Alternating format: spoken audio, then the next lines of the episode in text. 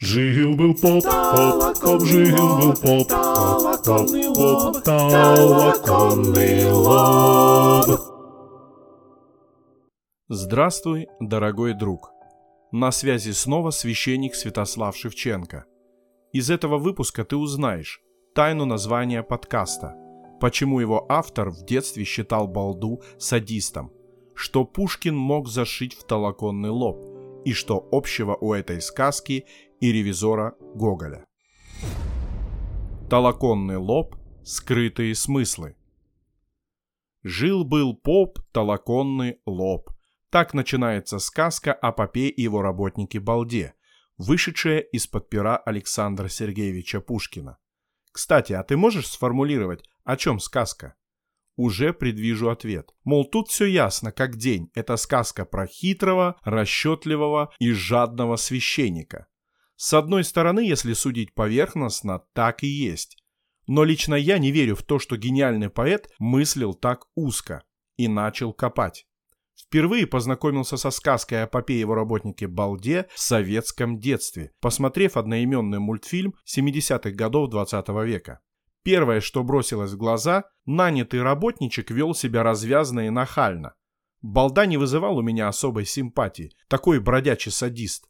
Второе – это несоразмерность наказания поступку. Ведь, судя по тексту, последним щелбаном он выбил ум у старика, по сути превратив его в растение. Да, батюшка схитрил, хотел нанять работника подешевле. Его проблема в том, что его не насторожила оплата щелбанами. Но это же сказка. Затем он решил по малодушию избегнуть экзекуции. Короче говоря, эта сказка не была в числе моих любимых, поскольку оставляла некий осадок. Как я и предполагал, в этом произведении существует двойное дно, которое не сразу и заметишь. Но это дно было очевидно для современников Пушкина, мыслящих в христианской парадигме. Автор зашил тайный смысл в именах двух главных героев. Да, церковное имя папа не названо, но зато обозначено его прозвище – Толоконный лоб. Некоторые исследователи считают, что толоконный – это от слова толокно, которым обозначалась овсяная или ячменная мука грубого, часто ручного помола. У каждой хозяйки дома на Руси был припасен мешок толокна на всякий случай. Недаром наши предки приговаривали «спорое толокно замеси да и в рот неси». Добавь молочка, чугунок в печь и быстрая каша готова. Или толокнянных лепешек на скорую руку на печь. И даже кисель варили. Но о рецептах как-нибудь другой раз.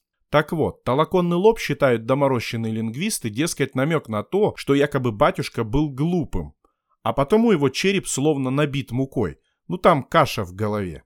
Что-то здесь не сходится, ведь в повествовании священник не представлен недалеким, как, например, страшила с соломой в голове из волшебника изумрудного города. А может, Пушкин имел в виду что-то другое? Именно. Есть у филологов альтернативная версия, поскольку в старославянском языке существует два других слова – толок и толока, первое из которых обозначает трамбовку, а второе – выгон скота или же столпотворение, работу многих людей сообща.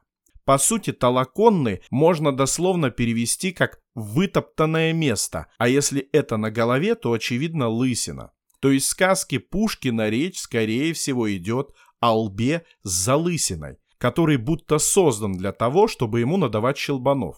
Все по законам драматургии. Если в первом акте на сцене ружье, то в последнем оно выстрелит. Вспомните старый мультфильме, где поп был как раз изображен с залысиной. А что же имя Балда, которое считалось неканоническим, поскольку его не было в святцах?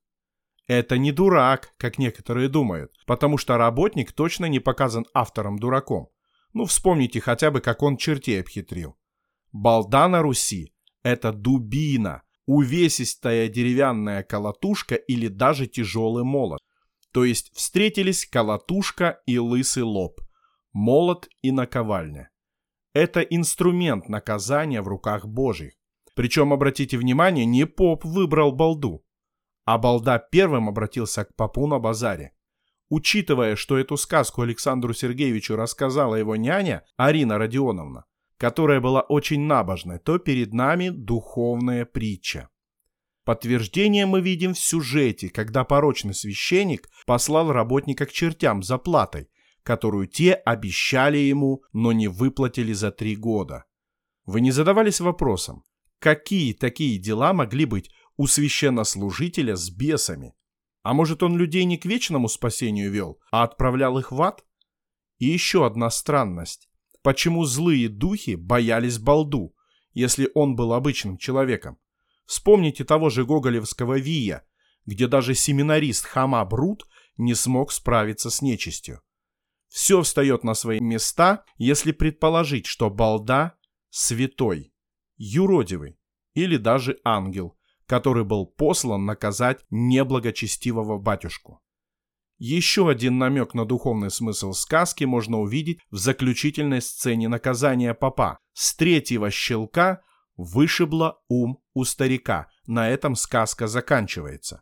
Это перекликается со словами Городничего из «Ревизора» Гоголя. «Вот подлинно, если Бог хочет наказать, так отнимет прежде разум». Обратите внимание, что сюжет этой знаменитой комедии Гоголю подсказал именно Пушкин – с которым они дружески общались. Есть версия, что однажды Пушкина приняли за высокого начальника. Но довольно об этом.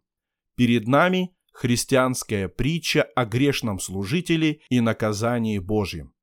Поэтому название для подкаста считаю очень удачным. А вы как думаете?